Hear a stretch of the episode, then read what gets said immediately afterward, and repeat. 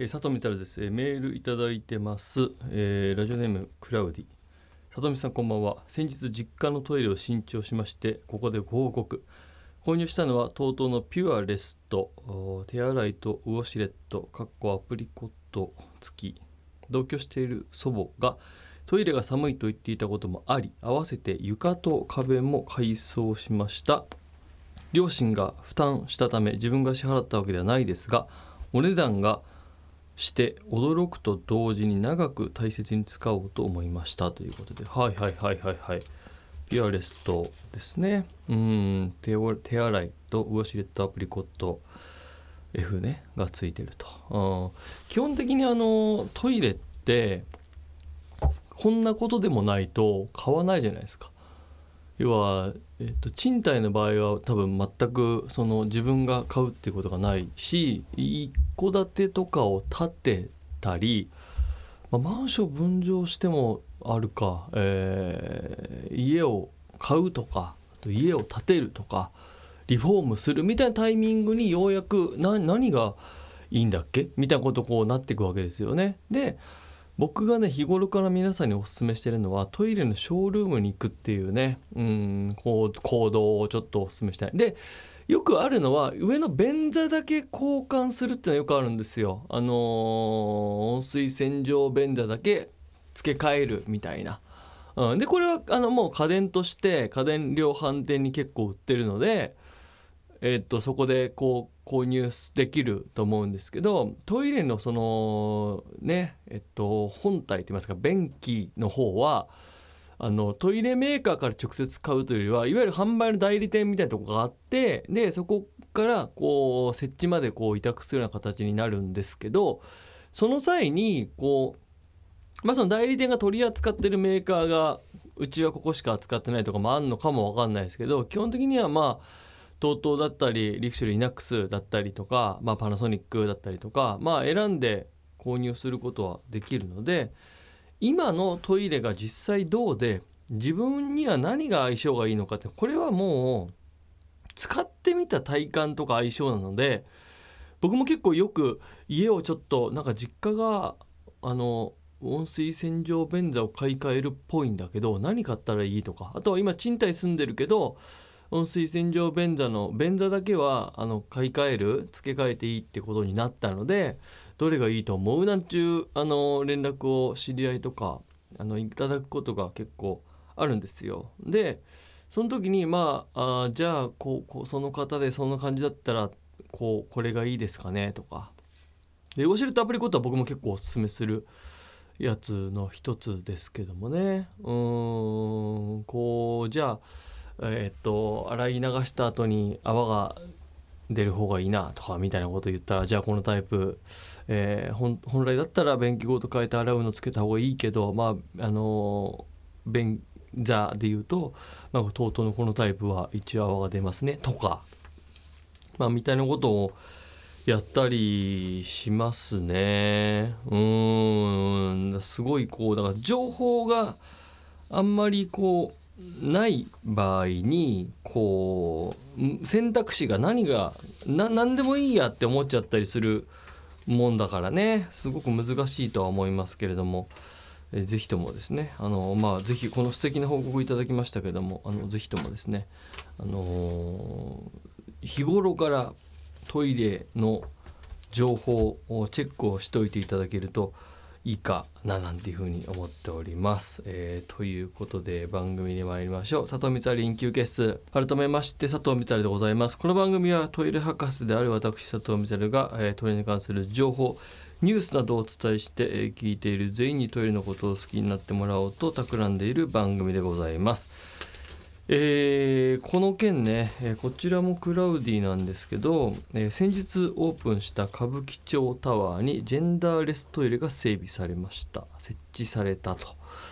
どの性別性自認にも対応したトイレということらしいのですが2階は男性用小便器とジェンダーレストイレのみなので利用者が戸惑うケースが多発しているそうです。4月18日現在の対策。張り紙や警備員さんが設置、えーされたそうですがトイレのジェンダーレス化に対する不信感は根強い。他の階には女性用トイレもありますと。これまああの多分日々状況が変わっていると思いますので、まあ、このオンエアされてる頃にはもうちょっと整備が進んでるとか、えーあるのかもわかんないですけどもあのね、まあ、これあのーすごく難しいのがまずあのーえー誰でもトイレ多目的トイレバリアフリートイレみたいな言い方するしますけどもこういわゆるこう誰でもトイレ多目的トイレって言われるものが割とこの10年ぐらいで公共交通機関なり、えー商業施設ですごく増えていったんです。まあ、皆さんも目にする機会増えたと思うんですけどもでそれっていうのはあの例えば車椅子の方だったりあとはこうなんだろうな人工肛門の方だったりとかか。まあいろんなこう方が使いやすいトイレっていうのを作ってでそういった方々があの街でトイレしたくなった時に行きたくなっても入れない入るトイレがないから家にこもるしかないみたいなことを少しでもなくしたりとかあの本当に平等にこの性に対する尊厳としてこうしっかり環境を整えていこうみたいなところのすごい素晴らしい動きの中で整っていった部分の一個ではあると思うんですけど、まあ、その中にこう、あの昨今ずっとトイレの問題だけではなく話題になっているこのまあジェンダーだったりその辺の性に対する問題っていうのがあってでこれは本当にデリケートで難しい問題で歌舞伎町タワーもあのいろんなことにチャレンジしてまあいろんな会議をした結果あの失敗してるとは思う。あのっていうのは本当にこれを求めたこの形が良かったって言ってる声をあまりにも聞かないから、うん、失敗だったと思うんですけどもあのいろんな会議を経てこうなったのは間違いないと思うしそれなりの予算も割いてるから、まあ、そこは何だろうあのおそらくいろんな利用者の声もアンケートで取ったりとかこれはあの僕の憶測だよ。憶測だけど、えーしっかり聞き込んだんだと思うんだけどでもあのすごい難しいのがデリケートであればあるほど賛否は確実に出てきてしまうんですよ。でこれ例えば僕がずっといろんなものの例えで出す話ですけど先ほど言った、まあ、多目的トイレ誰でもトイレバリアフリートイレみたいなところで車椅子の人も入れます、えーオストメイトもここで、えー使えます、えー赤ちゃんえーちっちゃい子がいるお母さんもここで入れます。みたいなこのピクトグラムのマークをこうバンバンバンバンってドアのとこに貼るっていう動きがあってその時に、あのー渋谷区が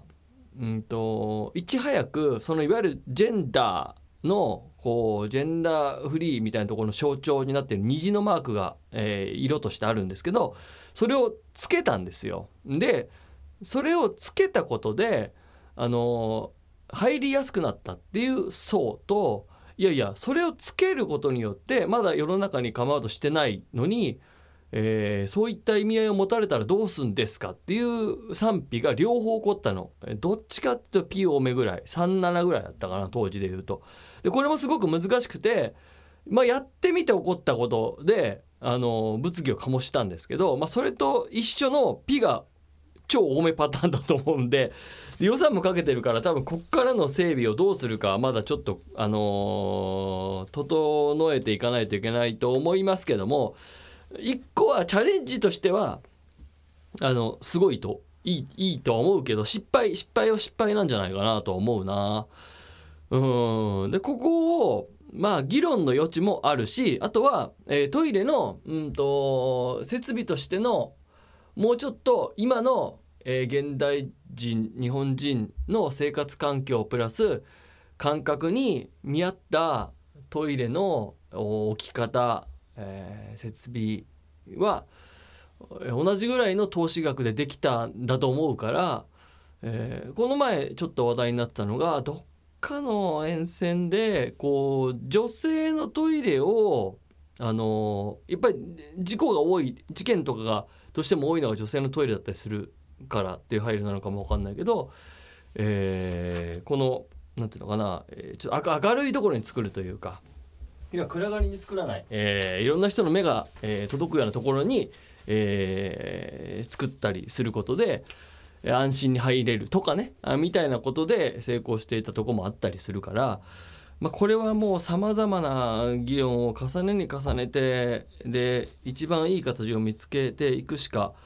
ないんでしょうね。これはどうしたらいいもんかっていうのも僕ももちろんこれ結論出てないからまあこの休憩室だからこの話題触れますけど基本的には難しいあの難しいんですよって言うしかなくなっちゃうから SNS のテキストでああだこうだっていうのはなかなかブログとかでさえ言えなくて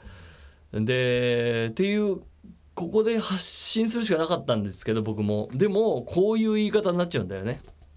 結局。まあ、それがだからまあ今のトイレ界の課題でもあると思うしその正解を誰も出せないっていう。でおそらく一流のデザイナーとかに頼んでると思うんだけどね。それでもやっぱり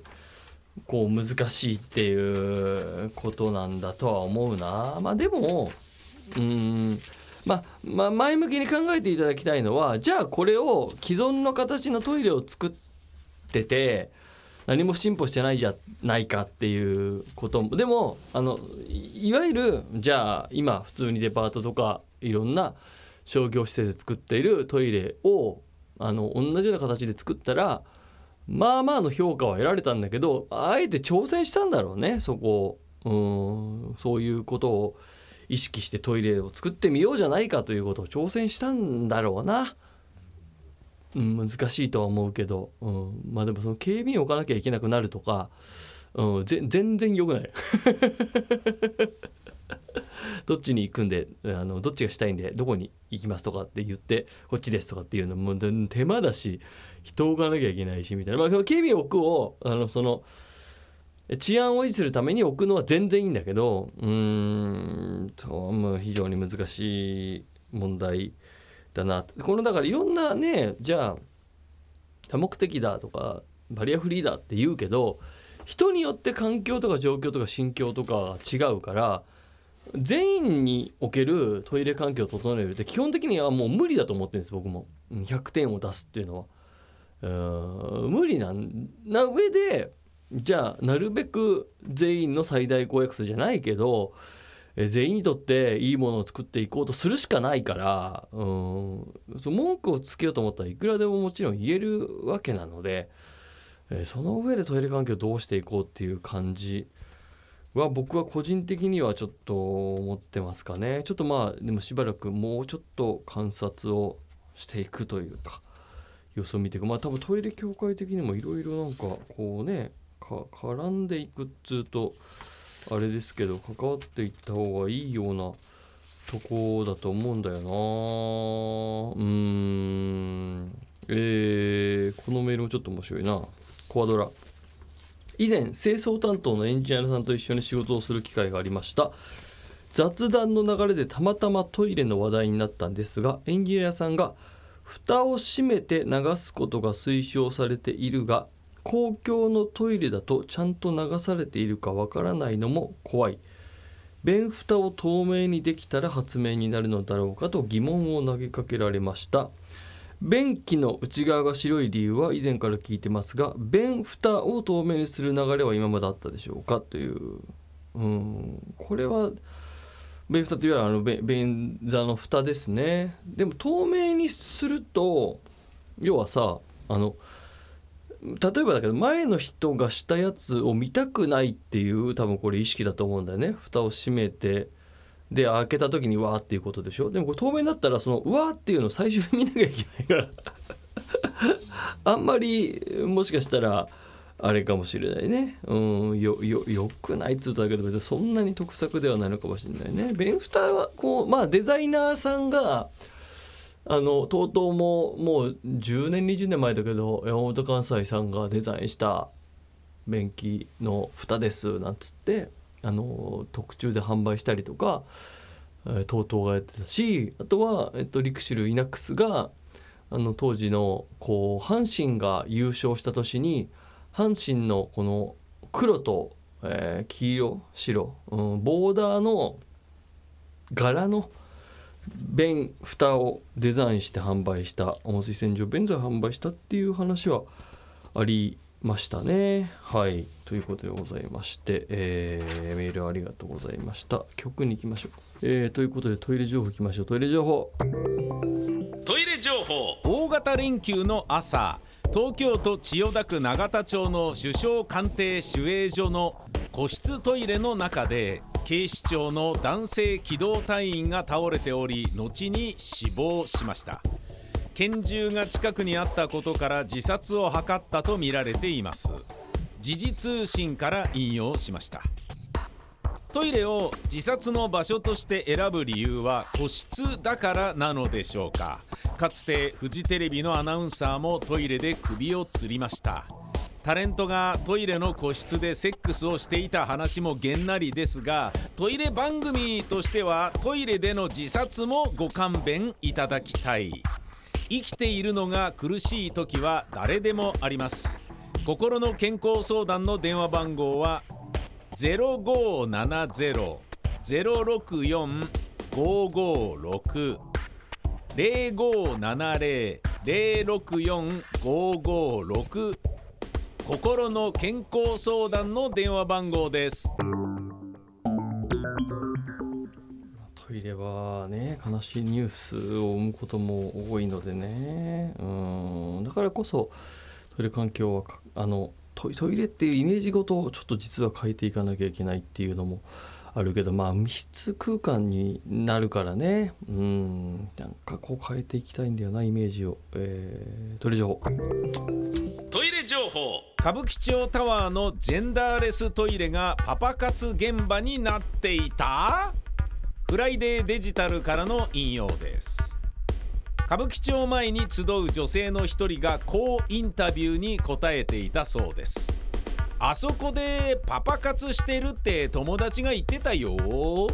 ホテル代もったいないしトイレでやってるって。口だけで5000円ぐらいもらえるんだって。歌舞伎町の新しいランドマークとして歌舞伎町タワーが営業を開始し同時に話題になっているのがジェンダーレストイレ。